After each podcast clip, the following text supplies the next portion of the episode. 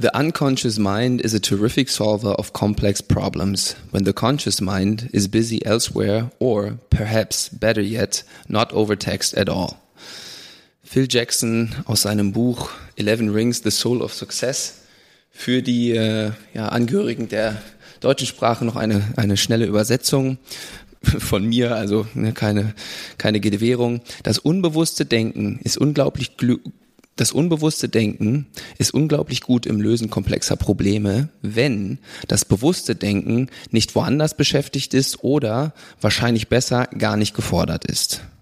Ich hoffe, das kann man jetzt halbwegs nachvollziehen, was ich meine. Mit diesem Zitat äh, ja, sage ich wie üblich guten Morgen, guten Mittag oder auch guten Abend, wann auch immer ihr uns hört. Herzlich willkommen zu einer neuen Folge des Podcasts für nicht entscheidbare Fragen. Wie üblich mit euren Hosts, Dr. Klaus-Dieter Dohne, dem Anwalt für Ambivalenzen, HKD. Hallo Lennart. Ähm, und meiner Wenigkeit Lennart Stechmann. Ähm, ja, Klaus-Dieter, du hast heute, heute die Wahl.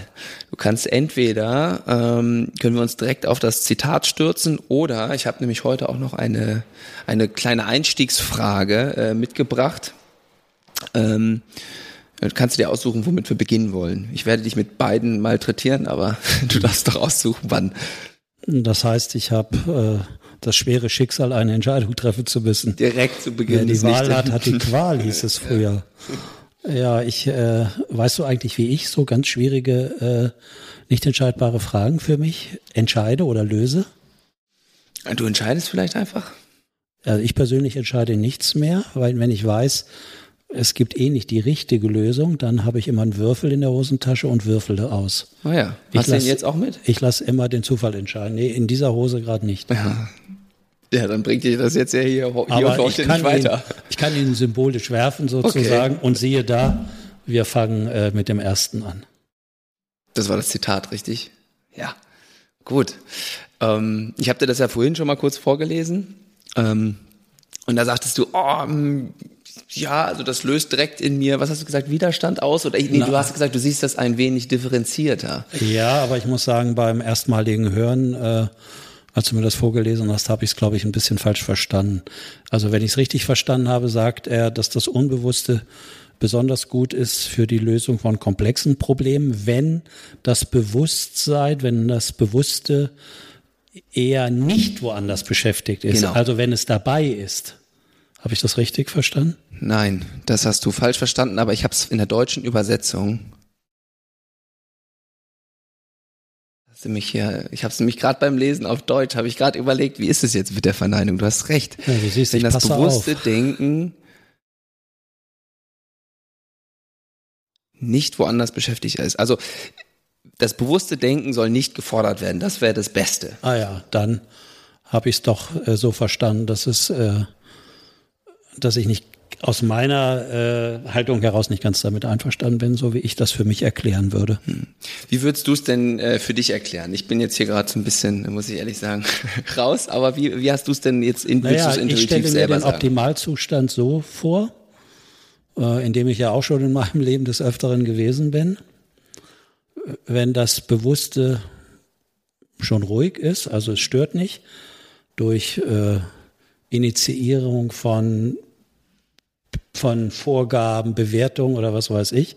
Aber es kann jederzeit äh, eingreifen und kann dem Unbewussten helfen, nochmal äh, bewusst kurz doch die Aufmerksamkeit Richtung vorzugeben. Ich glaube, dass es eine Einheit ist. Mhm. Und wenn das Unbewusste mehr auch für die körperliche Steuerung äh, zuständig ist, damit was schnell geht, auch auf muskulärer und motorischer Ebene, dann äh, glaube ich, dass es, dass, äh, ich würde das mal mit Geist übersetzen ja. insgesamt, dass Geist und Körper eine Einheit sind. Also dass das Bewusste und das Unbewusste eine Einheit sind, gut kooperieren. Mhm. Und je nachdem, was gefordert wird, lassen die sich wechselseitig in Ruhe und unterstützen sich nur mhm. bei Bedarf. Ja, okay. Jetzt weiß ich auch wieder, wo mein Hänger herkommt, weil dieses Zitat kommt ähm, von Phil Jackson, also aus dem Sport. Und ich glaube, ich habe eben den Hänger drin gehabt, ich weiß nicht wieso, aber irgendwie wir hatten uns, glaube ich, vorhin auch noch so ein bisschen über ähm, über den Wirtschaftskontext unterhalten. Und ich glaube, da würde ich das Verhältnis, was du gerade angesprochen hast, vielleicht ein bisschen anders verteilt sehen als im Sport. Ich glaube, im Sport ist es, glaube ich, die könnte eine grundsätzliche Empfehlung an viele sein, dass dieses bewusste Denken deutlich zurückgefahren werden sollte für verbesserte Leistung, weil zum Beispiel dieses Unbewusste viel besser äh, Muskelbewegungen äh, steuern kann oder Muskelkontraktion ähm, initiieren kann und ein viel besseres Gefühl hat und auch viel schneller agieren kann als zum Beispiel das bewusste Denken. So, und da, deswegen habe ich auch das Zitat genommen, weil mich da dieser Vergleich zur Wirtschaft interessiert, ob das da, weil da ist es ja doch etwas mehr teilweise auch wirklich bewusstes Denken gefordert, würde ich behaupten, weil die auch mehr Zeit haben, vielleicht nicht diesen Zeitdruck haben, nicht immer, aber in der Regel, äh, als jetzt zum Beispiel im Sport herrscht. Ach, ich will es gleich auf den Wirtschaftskontext sprengen. Ich hätte gern noch was gesagt, äh, wie ich das erlebe. Ich glaube, dass das prinzipiell stimmt, was du sagst, also mhm. dem stimme ich zu. Glaube, würde aber trotzdem noch die Ergänzung machen, dass es trotzdem so Millisekunden von Zuschaltung des Bewusstseins, in meiner Sprache eher ja das Frontalhirn, was ich mhm weitgehend mit dem höchsten Sitz, also des Bewusstseins in Verbindung bringe. Das angenommen, du bist ganz in deinem Flow auf dem Sportplatz. Ich bin gerade beim äh, Fußballspiel. Ja. Beispielsweise, du hättest die Funktion eines Spielmachers, die klassische 10. So, und du bist ganz in deinem Flow, bist, die ganze Aufmerksamkeit liegt auf dem Spiel, du kannst alles gut abschätzen, du brauchst nicht nachdenken, wie du den Ball annimmst, du tust es einfach und so weiter.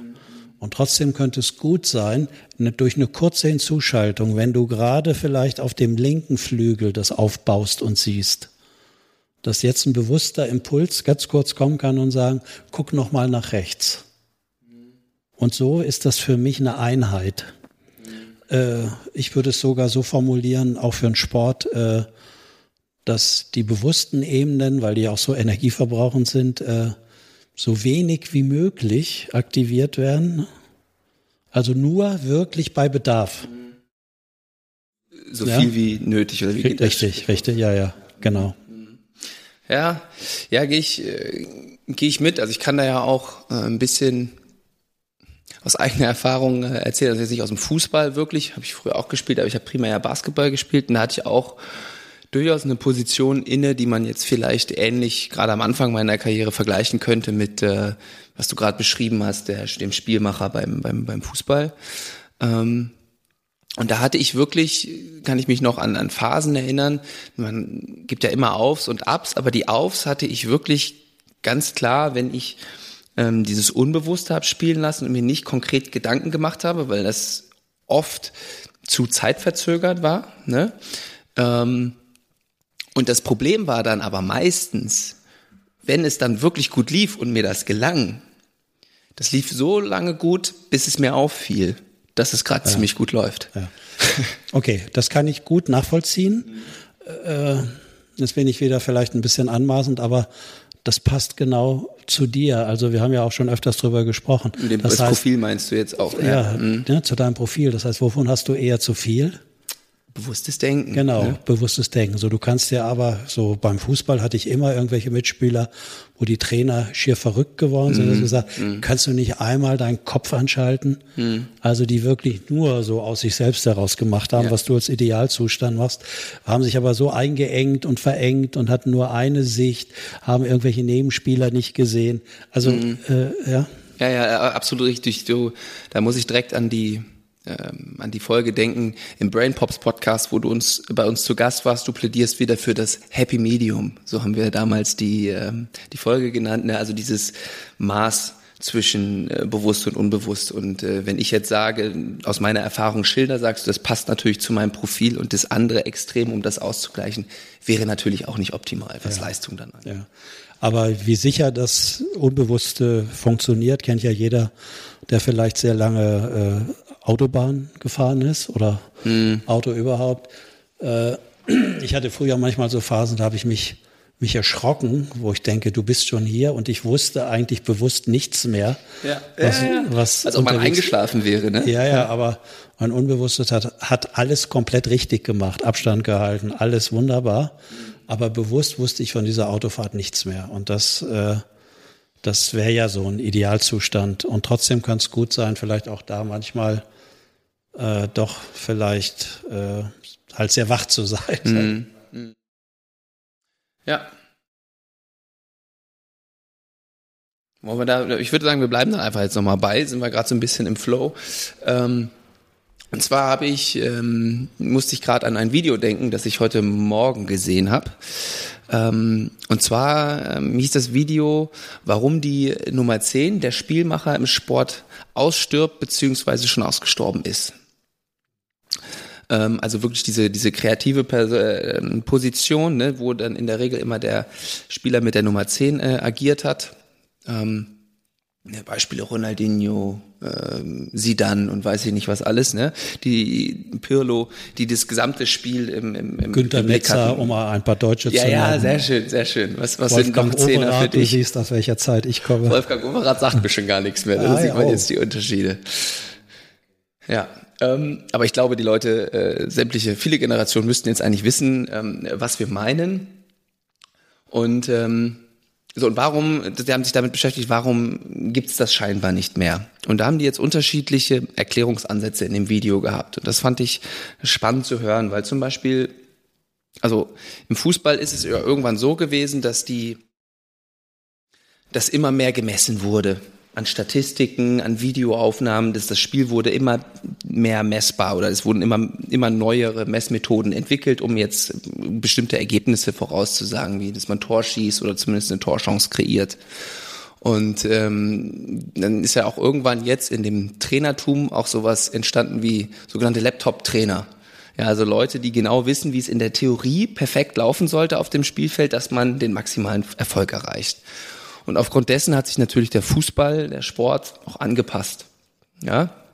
Und zum Beispiel, wenn man jetzt auf Aufstellungen guckt, gerade von Top-Teams, also die ganz oben in der Champions League mitspielen, das ist eine 4-3-3-Aufstellung. Da gibt es diese Position gar nicht mehr von diesem klassischen Spielmacher. Zumindest nicht so wie früher definiert.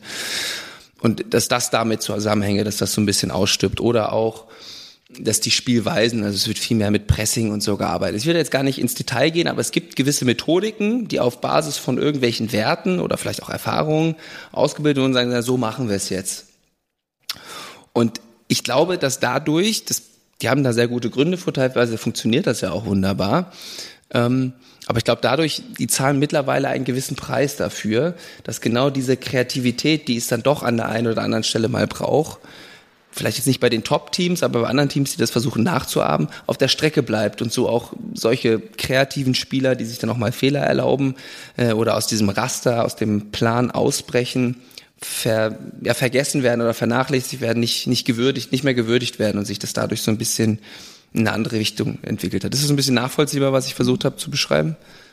Ich bemühe mich noch, es nachzuvollziehen, aber mir sind ein paar Assoziationen gekommen, auch wenn ich nicht weiß, ob ich deinen Wunsch da vollständig. Ich habe keine konkreten Wünsche. Ich möchte, also deine so. solange du was äh, assoziieren kannst, wäre das mein Wunsch erstmal. Ja, zumindest ist mir, was ist das Reizvolle am Spiel? Was würdest du sagen? Was ist das Reizvolle an einem Spiel? Warum heißt das Spiel? Ja, dass man spielt, also dass man diesem Spielfluss sich hingeben kann. Ja, und was ist aber das Eigentliche am Spiel? Warum spielt man? Zu gewinnen? Ja. Oder um Spaß wenn, zu haben, nein, um Spaß zu haben ja. natürlich. So. Also Spaß zu haben heißt ja, dass man emotionalisiert wird durch das Spiel. Mhm. Wann wird man emotionalisiert? Wann wird der Körper aktiviert? Wann ist Spannung da drin? Esprit, völlige, völlige Aufmerksamkeitsfokussierung?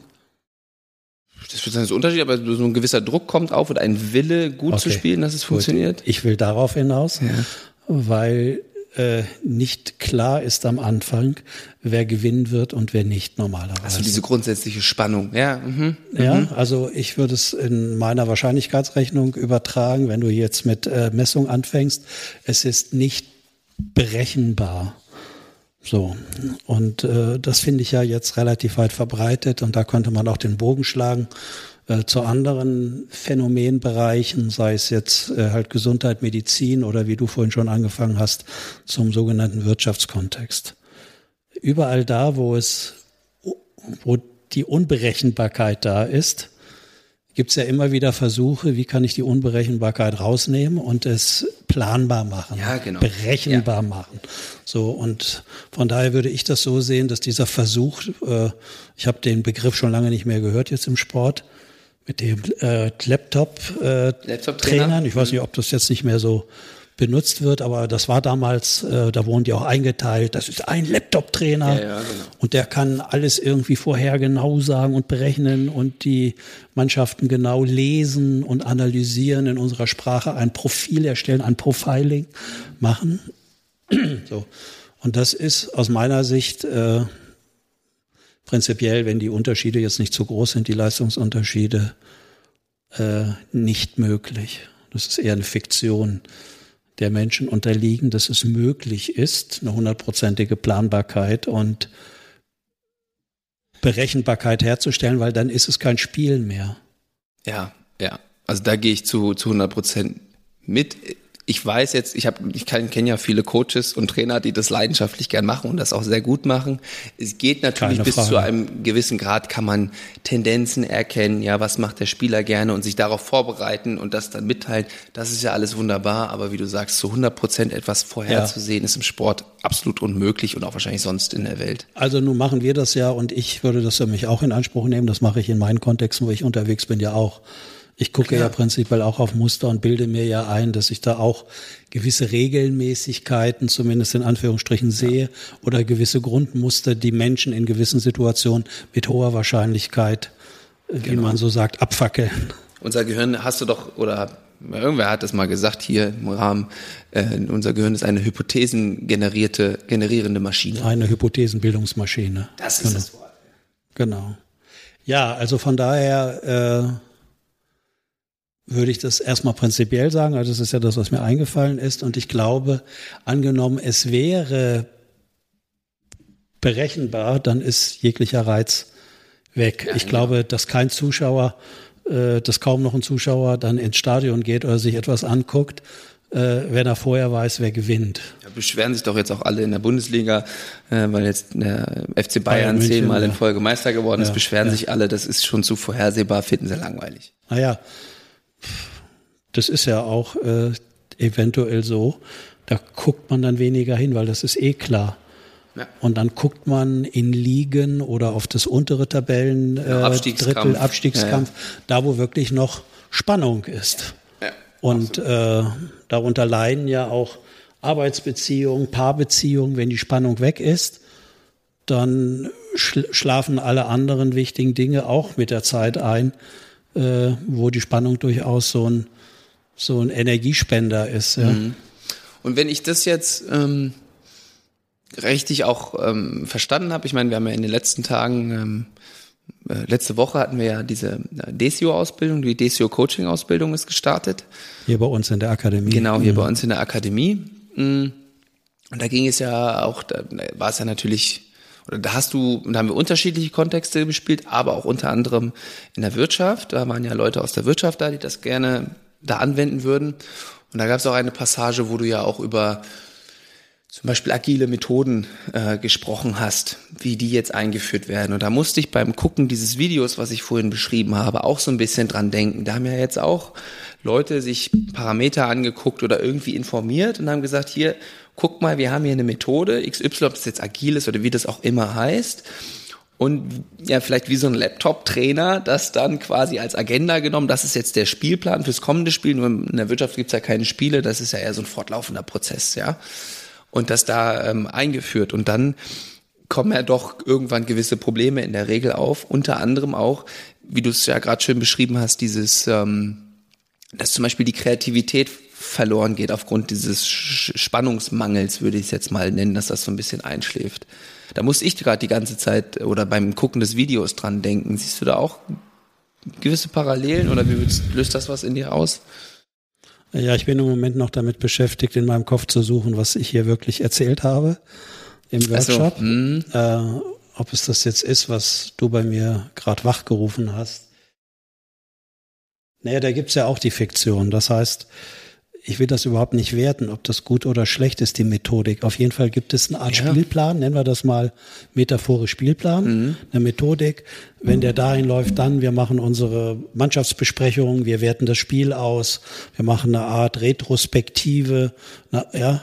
Genau, äh, und dann haben wir unterschiedliche Rollen, irgendwie einer genau, Scrum Master, eine Art Review. Ja, genau und so weiter und so weiter. Das könnte man ja wie die Taktik ja, im Fußball oder im Sport Mannschaftskapitän oder die ja, sich genau. besonders um das mannschaftliche äh, zu, Gefüge kümmern sollen, ja. dass die Harmonie stimmig ist, dass alle Höchstleistungen bringen und alles haben und gut versorgt sind auf unterschiedlichen genau. Ebenen. Genau, so.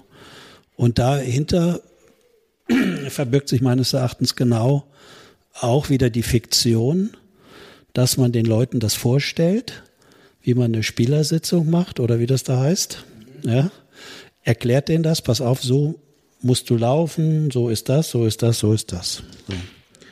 Und dann kann das funktionieren, mal.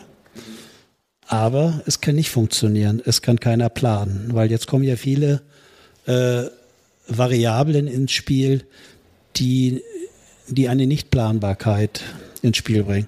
Die Tagesform des Spielers. Nicht nur zum Spiel, sondern wie hört er das in dieser Sitzung? Was füllt der diesem Spielplan?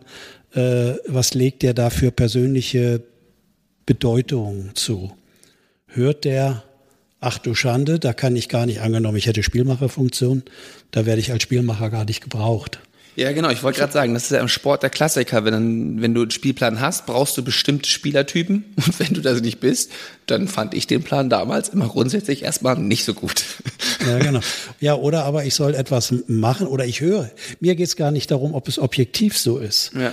sondern für mich ist, ich versuche mich immer mit den mit den Variablen, die andere nicht richtig im Blick haben, anzugucken. Das wäre etwas, wo ich denke, da gucken die Leute schon hin. Mhm, mh. Aber gucken die da hin, gehen die davon aus, wenn ich diesen Spielplan meinen Spielern vorstelle, ja. meinen Mitarbeitern, meinen Mitarbeiterinnen und Mitarbeitern, wie wir hier zukünftig die Arbeit organisieren, mit welchen Methoden wir hier arbeiten wollen. Gehen die da davon, glauben die dann, dass die jetzt die Methode so verstehen und eins zu eins umsetzen? Ja, das machen viele, sonst würden sie das nicht so tun.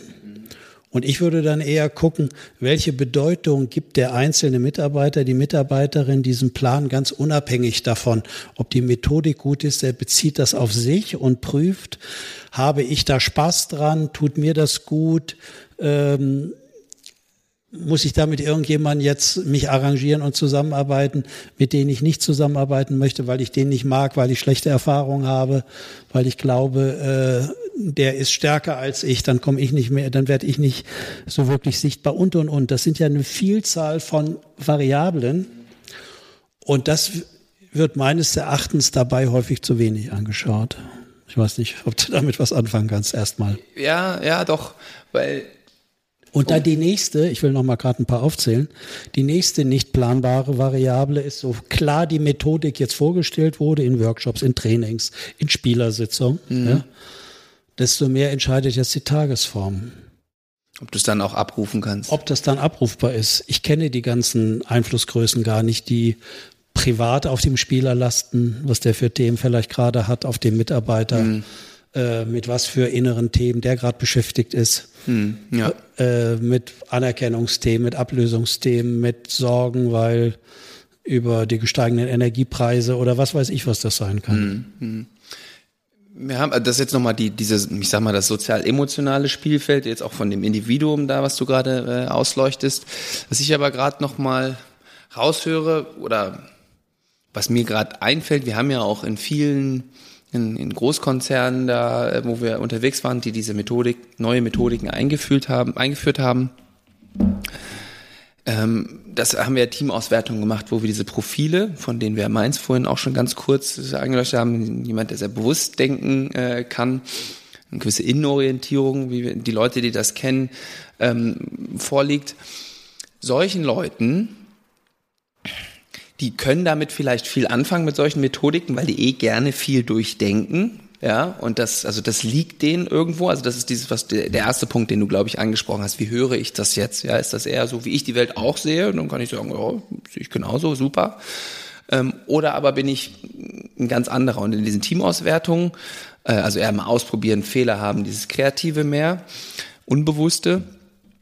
Ähm, und äh, jetzt habe ich kurz achso, so und dass diese eher innenorientierten das besser haben und da habe ich in den Teamauswertungen, die ich gemacht habe, schon durchaus auch eine Tendenz gesehen, dass gerade in dieser Innenorientierung Leute innerhalb dieses Teams landen, die dann da auch arbeiten und dass die hatte ich zumindest das Gefühl, jetzt nach außen hin immer erstmal diese Methode verteidigt haben oder das gut fanden.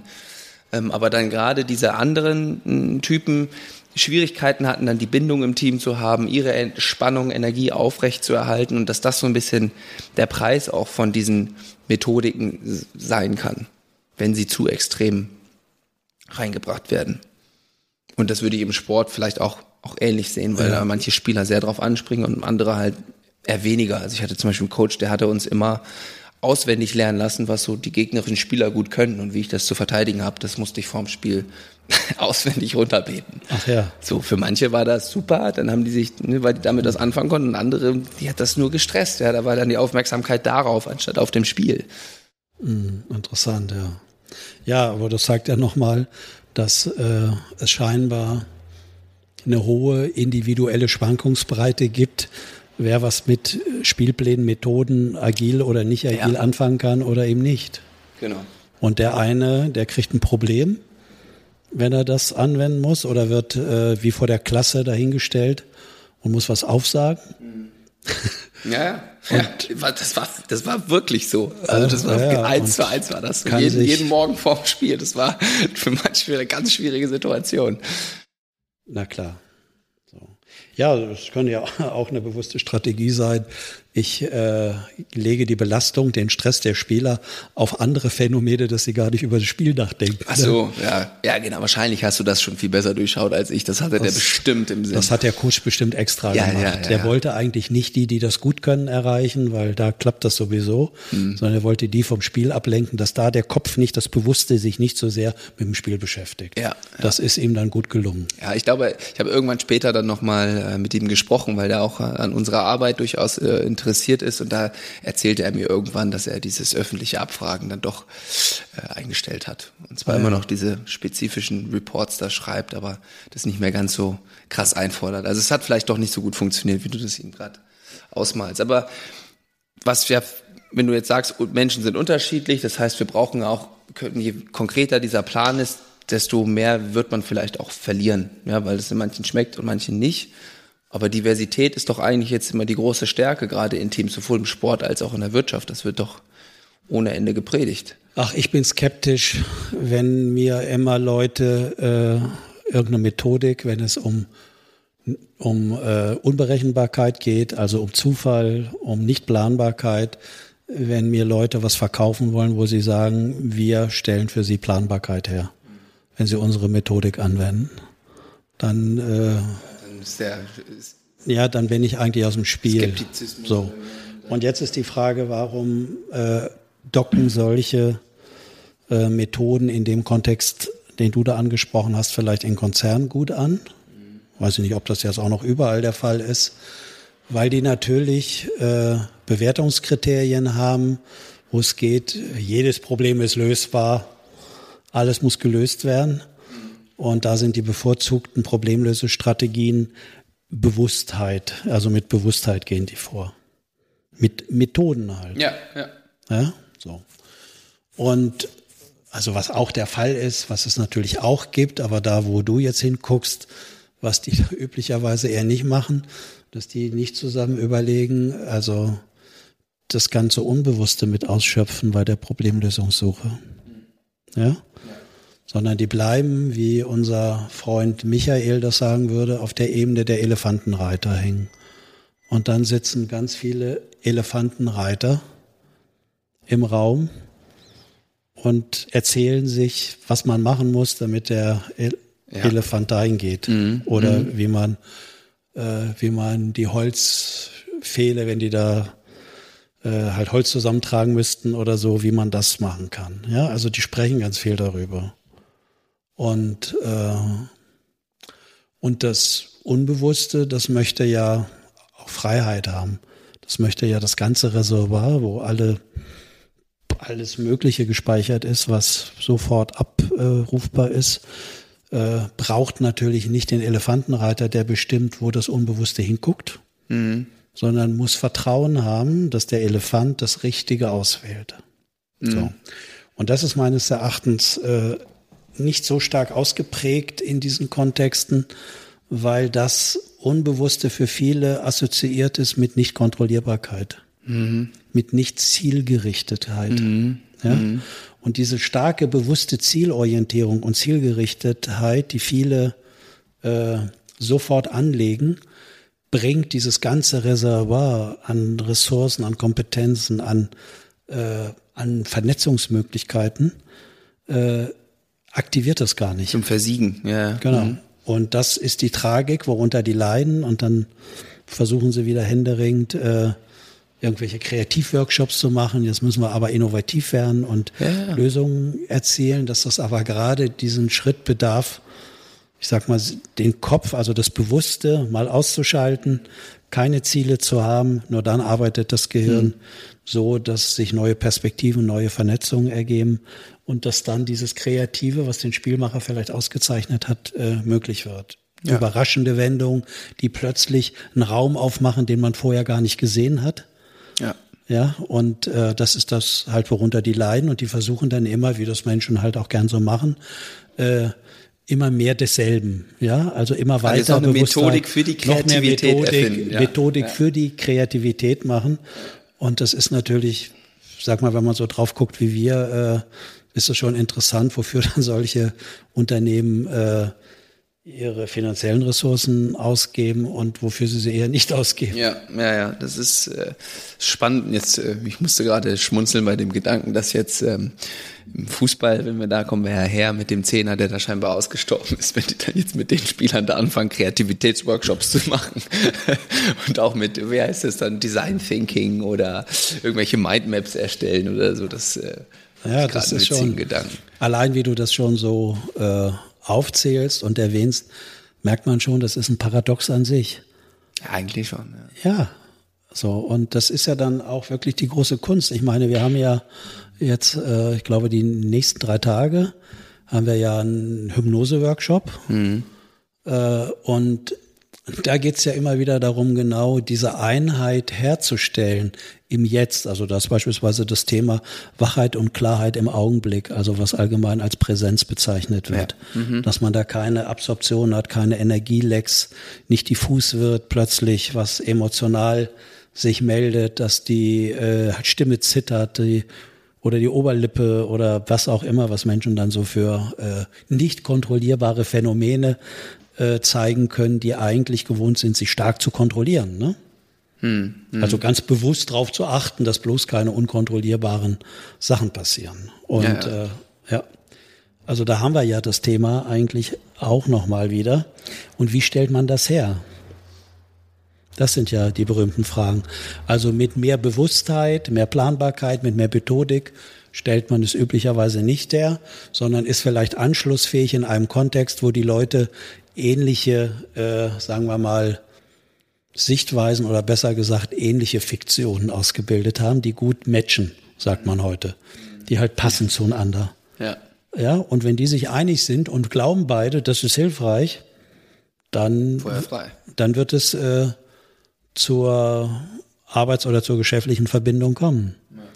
So. Und aber das Ergebnis ist äh, eher, dass man dann da sitzt und muss jetzt genau überlegen, wie wir jetzt spielerische Freude entwickeln können. Das muss man planen, anstatt offen und sensibel zu sein und nach innen reinzuhören und genau zu beobachten, wenn das ist, kriege ich einen energetischen Impuls, dann kriege ich Lust und Freude.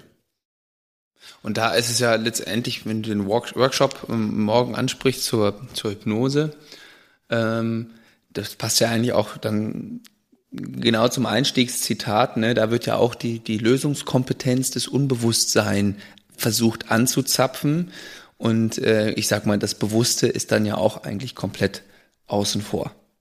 Ja, ich glaube, es liegt immer ruhig da und es ist jederzeit zur Stelle, wenn wir mal wieder eine kurze Orientierung brauchen. Hm, Oder hm. eine Unterstützung. Ja, genau. Dass irgendwelche Anteile, Areale aus dem Hirn noch zugeschaltet werden müssen.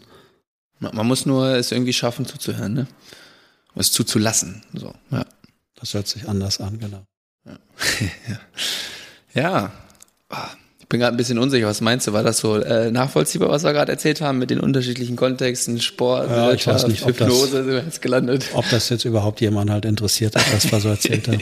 ja, ich gut. glaube, viele, viele, die kennen das gar nicht. Die, die suchen auch nicht danach. Die sind völlig klar, wenn sie da ganz äh, systematisch die Sachen angehen und fühlen sich dann schon wohl. Und die anderen, die brauchen nicht die Systematik, die entscheiden alles situativ, die sind sozusagen im Leben Spielmacher entscheiden hoch intuitiv, wohin die Reise geht und machen damit natürlich ganz andere Erfahrungen, zahlen andere Preise als wir die anderen. Aber ich glaube, das war jetzt äh, gerade ein sehr gutes Beispiel für meine Einstiegsfrage, die ich mir für dich überlegt habe. Ähm, und zwar hast du mir im Vorgang ein, ein Interview oder eine Pressekonferenz zugeschickt von einer mhm. Buchvorstellung von äh, Sarrazin, der hat ein neues Buch geschrieben und da war auch ein anderer Autor eingeladen, Herr Uwe Telkamp. So, und da haben die beide eine, wie man es nennt, Laudatio gehalten. Und äh, der Uwe Telkamp, und dann konnten im Anschluss Fragen gestellt werden. Und der Uwe Telkamp in seiner Laudatio, es ist ein politisches Buch oder unter, unter anderem politisches Buch. Ja, als Sarrazin schreibt vorwiegend politische ja, Bücher. Ja, ja, offensichtlich. Ähm, und der fing dann aber an, in seiner Laudatio ein wenig, ähm, ich sag mal, humoristisch, aber durchaus auch ernst, zum Beispiel so Verhaltensweisen zu definieren und die dann mit Namen zu verbinden. Also er sagte, er prägt den Begriff Haarbecken oder Bärbocken oder Lauterbachen, ja, und, und beschrieb dann quasi ähm, Weltsichten, die dahinter stecken oder Handlungsweisen so. Und das war irgendwie eigentlich so ganz amüsant, dass wir jetzt gar nicht im Detail alles ausbreiten. Auf jeden Fall fragte eine eine Journalistin im Anschluss, ja, wenn Sie das alles so treffend beschreiben, was wäre denn Telkampen? Und ich fand seine, äh, ich, ich, weiß gar nicht, ob ich seine Antwort jetzt noch zusammenkriege, aber wer ihn kennt mit seinem emotionalen Sprechen und so, sagte er auf jeden Fall was ganz Witziges. Was würdest du sagen, wenn ich dich frage, was ist Donen? Oh, jetzt hast du mich. Donen, was das ist, da brauche ich Nachdenkzeit. Das kann ich nicht äh, so einfach abrufen, muss ich gestehen. Donen ist ich, ich fand es gerade so ein bisschen, was du eben gerade gemacht hast, bevor wir auf das Thema gekommen sind, etwas doch sehr überspitzt für andere Menschen darstellen, aber das kennt ihr ja gar nicht. Also dieses und dann dieses weiter beschreibende, äh, so, also konkret auf diese andere Donen Seite. würde ich dann als Minenlegen bezeichnen. Ah ja, ja, stimmt, das hatten wir doch auch schon. Oder Bombenleger hatten wir es doch. Nee, ja. Minenleger war es, nee, Minenleger. Minenleger, die versteckt ausgelegt werden, die schmeißt man nicht irgendwo hin und dann fliegt's hoch, sondern irgendwann ein paar Stunden später oder Tage später können die dann hochgehen dann zünden die. Das würde ich jetzt spontan sagen. Ja, genau. Ich werde übrigens diese beiden äh, Videos, die ich anspreche, ich glaube, ich packe die am besten mal in die, meinst du nicht, Show Notes? Ja, ich meine, wenn man da jetzt drüber gesprochen hat, die finden werden, können sie sowieso, dann können wir. Ja, vielleicht findet sich ja wirklich eine Person, die das irgendwie interessant findet. ja, ja, oder sagt so, sag mal, was die da erzählen, das kann ich ja überhaupt nicht nachvollziehen. Was waren das jetzt für, für Videos? Und müssen sich das noch, wollen sich das lieber nochmal selber anhören, anstatt dass sie da auf Urteil von mir oder dir vertrauen. Gut, wir hatten ja auch noch Feedbacks. Bekommen. Genau, ich wollte es gerade sagen, wir haben auch noch Feedbacks bekommen. Eins ja auch auf dem ähm, Desio-Workshop. Wollen wir damit anfangen? Ja, haben wir auch was bekommen? Ja, also ist bei dir was angekommen noch, außer naja, was im gesagt Workshop hatten ach so, wir das doch als so, Thema. Ja, ja, bitte. Magst du erst anfangen? ja, ich, ich versuche mal äh, das aus meiner Erinnerung. Ich glaube, ich krieg's nicht ganz zusammen, aber auf jeden Fall war das eine Teilnehmerin, die unter anderem oder die als Beraterin, sage ich jetzt mal ganz allgemein, äh, unterwegs ist. Ist das die, die agile Beton unterstützt? Nee, ich glaube so, nicht. Okay, nee, nee, nee, nee, nee. Mhm. Ähm, und jedenfalls sagte die, dass die immer ganz fleißig den Podcast an ihre Kunden und Kollegen, glaube ich, empfiehlt. Ach so, jetzt ähm, weiß ich. Mhm. So. Und ähm, das immer weiterleitet und hören die teilweise auch rein. Und dann hatte sie ein Feedback bekommen, oder dann sagten Leute halt über un unseren Podcast, ich glaube, es ging irgendwie um unsere Rollenverteilung oder so. Naja, oder wie, ich, weiß, ich, ich krieg's gerade nicht mehr ja. zusammen, aber irgendwie also, eine Beobachtung von uns beiden. Das fand irgendwie war es ganz witzig, aber versuch du mal das. Also sie hatte das einen ihrer Klienten erzählt, die arbeitet mhm. in der Beratungsstelle und hat unseren Post Podcast empfohlen und äh, weil sie gedacht hatte, da könnten Themen angesprochen werden, die ihm helfen können. Mhm. Und dann kam er wieder und hat gesagt, er hätte nach, was weiß ich, Viertelstunde oder was ausgestellt, das könnte er nicht ertragen, weil der eine sei ja völlig in so einer kleinen, kleinen Haltung oder äh, nachgesetzt zu mir quasi. Mhm, mhm. ja, und wäre gar nicht auf Augenhöhe und der, der hätte, also das könnte er überhaupt nicht aushalten. Und das fand sie ganz spannend, weil das genau sein äh, innerliches Thema ist, warum er auch dort in der Beratungsstelle ist. Das meintest du. Sich selbst klein zu halten. Genau, und, sich selbst klein ja. zu halten. Mhm, mhm, Wobei äh, das ja bei dir kein aktiver Vorgang ist, sondern du wurdest ja durch mich da so reingezwängt in diese untergeordnete und nachgeordnete ich mach nur, Ja, ich mache nur das, was der Vorstand der Akademie hier äh, vorschreibt, wie Potenzialentfaltung funktioniert. Ne? Genau so. Ich halte mich Druck. an den Spielplan. Richtig. Ja. Also da kommt nichts Eigenes von dir rein. Ne? Nee, nee. Kannst nee. alles eigene ausblenden und unterwirfst dich komplett den Dingen, die dann du von Du hast mir da so eine Methode gegeben, wie ich das hier recherchieren soll, wie ich auf Zitate komme, wie ich äh, so. Themen finde, ja. Und deswegen bin ich, deswegen dachte ich, sollte ich auch mal bei deinen Workshops mit dabei sein, damit ich das rausschreibe und damit wir das dann hier als Thema haben. Ja. Ja. Ähm, nee, aber das ist ja eigentlich nochmal ein schönes Beispiel, wie man immer nur das sieht eigentlich, was einen selber beschäftigt und diese genau. Sprache ist Selbstoffenbarung. Wir sehen, hören, also wir nehmen nur die Dinge wahr, die für uns Bedeutung haben. Und wenn das sein Thema ist, dass er sonst nicht richtig auf Augenhöhe kommt in seinem Leben, wo auch immer, dann hört er das dann natürlich auch. Ja, ja. ja das war ein spannendes äh, Feedback zu uns hier. Das war äh, für dich eher spannend, ne? Ja. Ich habe ja auch schon, nee, weil ich habe ich hab auch schon Feedbacks äh, bekommen, dass ich total äh, arrogant wirke und Ach, ja? äh, also eher in die entgegengesetzte Richtung, glaube ich zumindest. Ja, ja, doch, doch, stimmt. ja, doch, das stimmt, kam von ja, dir, ja. ne? nee, nee, da kommt bei mir öfters sowas an. Also, also, ähm, ja, da haben wir ja noch ein längeres, auch ein schriftliches bekommen. Ja. Ähm, was ich ja irgendwie auch wieder total, äh, es war ein Stammhörer, ähm, und da ging es um ich habe die, ich habe es gerade vorliegen, aber ich kann es jetzt natürlich nicht äh, oder willst jetzt nicht Doch, vorlesen. Du kannst auch ausdrucksweise, da ist ja kein Name, ja kein Name sichtbar. Ähm, also es hat Suchprozesse ausgelöst und ähm, genau aufgrund der Audioaufnahme des Hörers, das wir hier eingespielt hatten. Ja, da ging es ja um um Beziehungsthema. Ähm, um eine, ja, um, um die Ehe, wie dies gescheitert ist.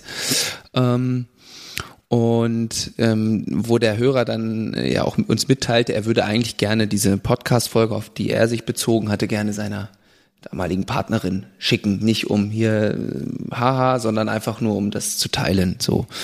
Und da hat sich dieser Hörer dann auch gefragt, gibt es eigentlich Dinge, die ich mit meiner Frau ähm, eigentlich teilen möchte, aber gerade nicht kann oder, oder gerade es einfach nicht tue. Und ähm, und da hat er wohl irgendwie auch was für sich hm, gefunden und das dann äh, mit ihr, ich weiß gar nicht, ob er es mit ihr geteilt hat oder zumindest haben sie sich auch darüber äh, unterhalten. Da ist wohl ein ganz tolles Gespräch äh, entstanden, ähm, wo sie, äh, wo, jetzt versuche ich hier gerade die, wo sie zum Schluss gekommen sind, ähm, das, oder wo sie sich am Ende des Gesprächs nochmal äh, gegenseitig bestätigt haben, wie sehr sie sich lieben und wie stark sie noch die Schmetterlinge in ihren Bäuchern, äh, Bäuchen flattern spüren und ähm, dass es denen total gut getan hat, dass das nochmal so ausgesprochen wurde. Also ja, aber was denn? Sag's nochmal, das steht doch da drin. Das ist das Spannende fehlt aus meiner Sicht, jetzt was gerade gesagt wurde. Das mit dem, was daraus entstanden ist, dass die eine Person, ich sag mal aus Liebe und Zuneigung, immer unterstützend sein wollte für seine Frau. Mhm. Und sie umgekehrt, aber, aber du hast es ja vor dir, vielleicht kannst du es nochmal. Ähm, genau, und dann hatte er darüber nachgedacht, bei welchen Themen ähm, andersrum sie vielleicht lieber nicht mit ihm äh, drüber sprechen möchte.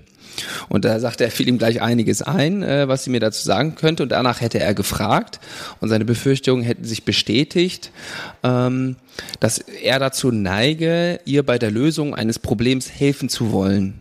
Mhm. Und dabei wohl oder das bei ihr vor, fast vor, oder vorwurfsvoll ankommt und besser will, besser besser wisserisch, so ist das Wort.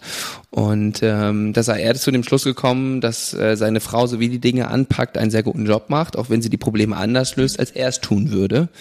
Und ähm, ja, er hat sich für die Zukunft vorgenommen, das ähm, mehr zu sehen, zu würdigen und auch zuzulassen. Ja.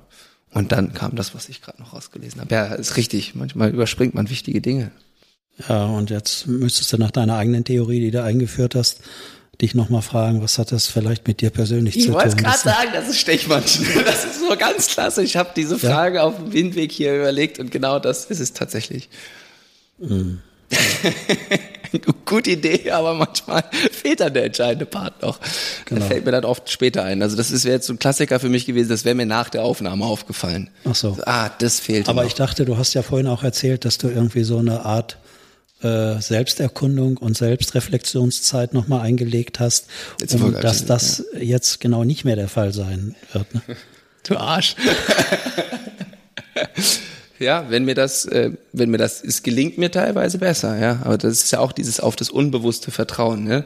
Sobald ich jetzt hier anfange, in diese E-Mail reinzugucken, nachzulesen, da wird's bewusst, ne, irgendwann bewusst suchen, sondern nee, einfach, du hast die E-Mail ja gelesen, du wusstest das ja, genau. vertrau mal, dass das Richtige, vertrau, dass, dass du das Richtige die richtige erzählst, Stelle ja. findest, erzählst. Ja. Genau. Ne, und hier, ich habe mir das iPad äh, vor mir stehen, wollte es nachlesen, zack, bewusst, funktioniert nicht. Ja, also hast du selbst nochmal den praktischen Beweis erbracht in, einer, in einem kleinen Experiment, was du vorhin eingeführt hast. Es ist nicht so gut, wenn das eine die Oberhand hat. Ja, genau. Das und nachts eine Methode zu suchen, nach der das dann ja. in jedem Fall funktioniert. Schön, dass du da selbst für dich so äh, Bestätigungsexperimente auch wieder durchführst gleich. ja, du bist schon wieder am Tonen hier, du. ähm, ja, aber vielleicht nochmal zurück zum Feedback, wenn du erlaubst, ja. damit es jetzt hier nicht zu eng ja. für mich wird und meine äh, individuellen Muster. Ähm, Finde ich immer wieder äh, toll, wenn solche Feedbacks kommen, wo man wirklich so, dass dieser Podcast, ich sag mal, praktisch was auslöst, also ein Gespräch auslöst und dann hat natürlich der Podcast nichts damit zu tun, wie die jetzt am Ende da zu ihren Schlüssen kommen oder nicht. Das kommt ja aus denen selbst heraus. Aber dass diese Initiative daraus scheinbar entsteht. Und das finde ich, das macht naja. mir immer ein warmes Herz, wenn ich das lese, wenn das irgendwie raus entsteht und wir das dann auch mitbekommen. Naja, wir versuchen ja nur, ich sag mal, äh, den Scheinwerfer in etwas zu lenken oder zu leuchten, dass es für andere irgendwas sichtbar wird oder eine Verbindung hergestellt wird. Sie sehen einzelne Aspekte und plötzlich sehen sie vielleicht mehr das äh, Gesamtbild. Hm. Und dann wird was Neues möglich. Ja. Und das ist ja passiert. Dann denkt er, wenn das bei dem Paar so ist, bin ich mal neugierig, wie das bei mir ist. Da frage ich meine Frau mal. Mhm. Und dann, ja. und dann und einfach wird der, der Scheinwerferleuchtung der, der, der ähm, Aufmerksamkeit einfach mal woanders hingeleuchtet und dann mal gucken, genau. was da so ist. Interessanterweise äh, habe ich noch eine weitere Anfrage bekommen, auch durch den Podcast. Äh, mhm. Dass eine Anfrage kam, ja, wir haben da Ihren Podcast gehört und äh, ich würde gern mal mit meiner neuen Partnerin vorbeikommen. Hm. Und dann habe ich gesagt, ja, immer sehr gern, aber was haben Sie denn auf, auf dem Herzen und möchte Ihre neue Partnerin das überhaupt und so weiter? Mhm. Dann hat er gesagt, ja, ich habe mit ihr gesprochen und sie ist sehr, sehr offen, weil äh, wir stehen jetzt gerade am Anfang einer Beziehung und wir werden zusammen Eltern und äh, möchten im Vorfeld schon mal sprechen, wo die Risiken und Gefahren für uns sein können, wenn wir jetzt in diese Elternschaft und in diese hm. Paarbeziehung gehen. Und das ist ja auch eine große Verantwortung, die man da letztendlich eingeht. Ne? Absolut. Ne? Mhm. Und ja, und dann habe ich gesagt, okay, wenn ich, das lobenswert gern, erstmal. wenn ich das gern möchten, ich muss dann nur mit dem Herrn Stechmann nochmal sprechen, der teilt mir die Arbeitstermine zu. und Da, äh, nachdem Jetzt willst du, du dich nochmal klein machen, oder wie? um mal einen Ausgleich herzustellen. Ja, okay. Ja, nachdem, nachdem du mir grünes Licht gegeben hast, so, dass ich ja. das äh, machen darf, habe ich das natürlich gemacht. Äh, und ja, und dann waren die da und das war ganz spannend. Und möchtest du noch zum Grundmuster ein bisschen was hören, wo die. Ja? Nee, auf keinen Fall. Na, na klar. Also beide, äh, das war ganz interessant, die, die Partnerin, die wohnt noch im im Haus, im Elternhaus. Ihre Mutter wohnt mit im Haus. Auch so vielleicht eine recht offene Wohnsituation. Also es ist nicht so klassisch, klassisch abgegrenzt. Sie möchte auch sehr gern aus verschiedensten Gründen in diesem Haus wohnen bleiben. Hm. Der neue Partner möchte, insbesondere wenn das Kind da ist, dass sie vielleicht woanders wohnen, wo nicht alles so offen und die Mutter unmittelbar dabei ist. Hm. Und äh, ja, und darüber gab es vielleicht so kleinen Disput, aber es war alles relativ harmonisch mhm. und man hat versucht, äh, die Unterschiede, die zu, zur Konflikteskalation führen, nicht zu sehr, also halt rausgeholt und hat die versucht, äh, da zu thematisieren. Und naja, ich kürze ab, ich habe dann beiden attestiert, sozusagen beide haben auch zusammen, äh, ich glaube, ein Unternehmen in der Dienstleistungsbranche und ich habe gesagt, wenn ich noch die Möglichkeit hätte, äh, zu investieren und äh, hätte ich das in jedem Fall in sie beide ge getan und gemacht, weil ich tiefstes Vertrauen zu ihnen habe, dass wenn die beiden zusammenwirken, für andere was richtig Gutes rauskommt, weil die im Sinne unseres Tools, des FFTs, eine ganz hohe divers gegenseitig. Ja, nee, eine ganz hohe Außenorientierung haben. Beide, beide. beide fühlen sich sehr verantwortlich engen, emotionalen Menschen gegenüber, sind bereit, sehr viel Verantwortung zu übernehmen. So viel Verantwortung, dass sie ihre eigenen Interessen eben manchmal zurückstellen. Wie die Frau, die immer noch äh, sich sehr loyal und unterstützend um ihre Mutter dort äh, halt kümmert. Mhm. Und der Partner hat ähnliches, ja, in Vorbeziehung und mit seiner Mutter und sehr loyaler Mensch. Und wenn er einmal Ja sagt zu jemandem, dann sagt er Ja. Mhm. So, dann hast du den, glaube ich. So. Und dann habe ich ihnen gesagt, dass darin genau das große Problem liegen kann. Also erstmal aufgrund der Ähnlichkeit gucken Sie immer, wenn Sie sich angucken oder mit sich zu tun haben, gucken Sie immer auf sich selbst, was dieses Muster angeht. Da Menschen immer gern mehr desselben machen, haben wir ja schon gehört vorhin in dem mhm. Beispiel. Wenn Sie noch mehr, ich sage A, sage ich mal, für andere tun wollen, und gleichzeitig äh, ist das aber auch die Störung, dass man mehr von dem anderen vielleicht machen müsste, sich mal abgrenzen. Ja. Ja, ja. gerade für den das. Den Ausgleich wiederherstellen, für genau. sich, für die Beziehung. Und ja. dass man dann wechselseitig mit dem anderen kämpft und vielleicht streitet und bei dem anderen immer sieht, wo der das zu wenig macht oder zu viel immer noch für Mutter oder für wen auch immer da ist. Ist mhm. nachvollziehbar? Mhm. Dass das, das könnte natürlich bei der Standortwahl jetzt zukünftig da damit reinspielen. Könnte das die erste schwierige Frage werden. Mhm. Ne? So wie früher, als du das erste Mal mit deiner äh, Partnerin zusammen Heiligabend gefeiert hast, ging es dann um so Streitfragen. Weihnachtsbaum ja, nein. Wenn Weihnachtsbaum ja, wird er jetzt so geschmückt, wie du das von zu Hause kennst? Oder wie das, also, ne, das, nur silberne Kugel, mit Lametta, nur Obst oder Süßigkeiten. Äh, wer setzt sich da durch? Macht man beides rein. Ja. Aber wenn dem einen das so wichtig ist, dass das Vorstellungsbild von früher jetzt unmittelbar auch eins zu eins umgesetzt werden muss, ne, dann ja. hat man genau diese klassischen Konfliktfragen und dann entscheidet sich, hält man sich zurück und sagt, ach, ist mir ja nicht so wichtig, dann machen wir das, was du möchtest, Schatz. Naja, gut. Also vom Grundmuster her könnte das genau an dem Punkt kritisch werden. Und aber die Würdigung dieser beiden Kompetenzen, die die haben. Andere würden sagen, die sind ja noch gebunden oder so, ne? Also an ihre Herkunftsfamilien, ja. mhm. an was weiß ich, Eltern oder mhm. in dem Falle vielleicht die Mütter. Aber diese positiven Eigenschaften sind ja da. Und von daher kann man das ja auch würdigen. Ja. Mhm. Ja, okay. Ja, das ist ja ein richtig klasse Marketing-Tool hier, der Podcast für deine äh, Beziehungs- Paarberatung. Ja, ich wollte ja nicht mehr so viel Paarberatung machen, aber jetzt habe ich doch noch mal wieder ein Fallbeispiel erzählt. Nicht, dass jetzt noch wer, noch wer kommt. Ja, das wollen wir auf keinen Fall. Na, sonst. Ich habe, äh, weil ich teile dir ja andere Aufgaben aktuell zu. Das weißt du ja ganz genau. Da deswegen sage ich, keine Zeit ich war, mehr für. Ich war auch unsicher, ob ich das so offenbaren darf, dass ich da doch heimlich ja. äh, so ein paar Gespräche geführt habe. Aber du hast mir, ich habe ja schon gesehen vorhin, ich habe meinen Kalender angeguckt, da sind ein paar freie Fenster, wo ich selbst was eintragen darf. Ja, ausnahmsweise habe ich dir okay, für, gut, nach dem Workshop dann mal ein bisschen freigegönnt. Sehr gut. okay. Äh, ich habe keine Uhr dabei. Ich weiß nicht, wie lange, weißt du wie, grob, wie lange wir schon aufnehmen? Nein, hab, ja, ich glaube, das reicht jetzt. Oh, ja, okay. Gut. Das reicht jetzt. Hm. Ach so, vielleicht noch, ist mir doch noch, das wollte ich vorhin noch sagen. Ja. Äh, du hast ja noch mal gefragt mit diesen Wirtschaftsunternehmen oder auch sonst. Ja. Jetzt waren wir eben noch mal bei der Paarbeziehung. Also habe neulich noch mal ein schönes äh, Zitat gelesen von unserem bekannten Arnold Retzer. Der hat beispielsweise gesagt, äh, einen Partner oder Partnerin zu heiraten oder äh, sich auf diese Person einzulassen, damit handelt man sich auch einen Großteil von nicht lösbaren Problemen ein. Ja.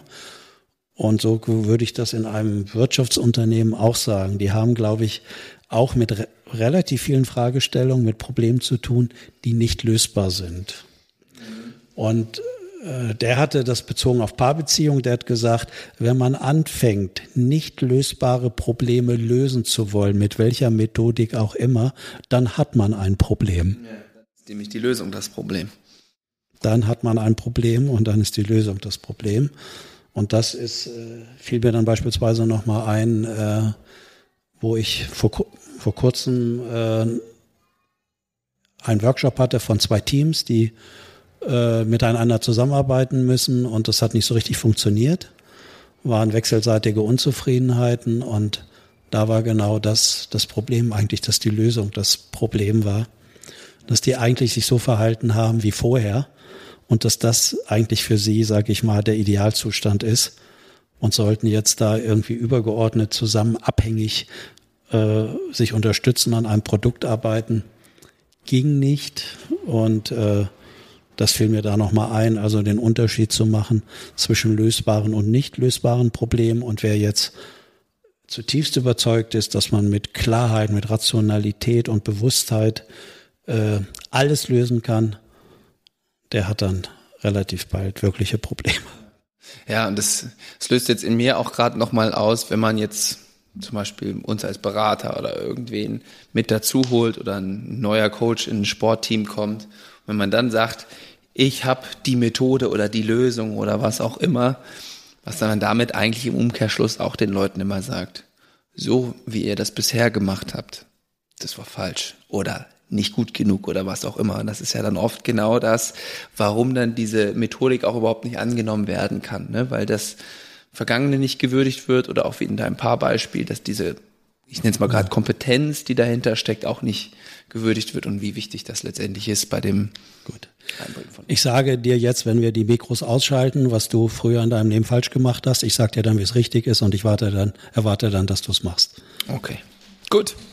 Dann haben wir alles geklärt. Äh, ja, vielen Dank. Ich hoffe, das war ansatzweise nachvollziehbar, was wir hier äh, uns ähm, ja, erzählt haben gegenseitig. Und ja, wie üblich, ähm, falls das was in euch auslöst, meldet euch gerne auf äh, ja, über Kommentar, sonstige Kontaktmöglichkeiten, wie auch immer. Ihr werdet uns irgendwo finden im Internet. Und ähm, ja, vielen Dank fürs Zuhören. Schaltet äh, gerne in zwei Wochen wieder ein. Ähm, ja, würdigt einander den Personen, die euch wichtig sind. Und dann würde ich sagen, hören wir uns in zwei Wochen wieder. Vielen Dank dir, Klaus Dieter. Ja, bitte. Ich kann jetzt schon noch mal ein bisschen Spannung erzeugen, vielleicht, wenn mir das gelingt. Ich habe äh, gerade gestern, war ich in einem Unternehmen, äh, wo ich dazugeholt wurde, wo sich zwei Frauen, zwei Mitarbeiterinnen nicht verstehen, gegeneinander ausspielen, attackieren, bekämpfen und wo aus diesem kleinen Mikroproblem dann das gesamte soziale Spielfeld in dem Unternehmen plötzlich rausgearbeitet wurde. Das könnte nochmal ganz interessant sein, das Fallbeispiel. Das würde ich aber gerne nächstes Mal vorstellen. Okay. dann gut. Äh hast die Leute jetzt ein bisschen in Spannung gebracht und jetzt müssen wir zwei Wochen warten. Gut, in diesem Sinne, bis es dann, bis wir dann wieder anfangen zu stechmann und zu donen. Äh, ja, bis dahin. Tschüss.